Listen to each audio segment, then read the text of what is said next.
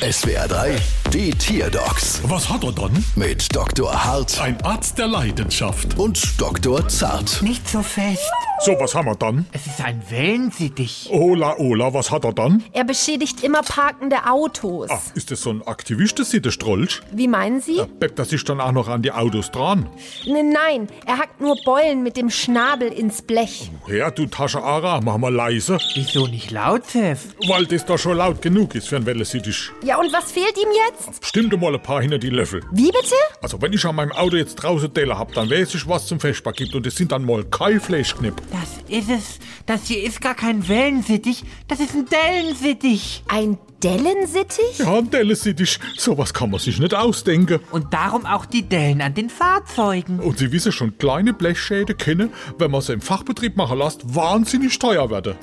Sind Sie hier auch ein Fachbetrieb? Das hätten Sie jetzt aber schön gesagt. Bald wieder. Was hat er dann?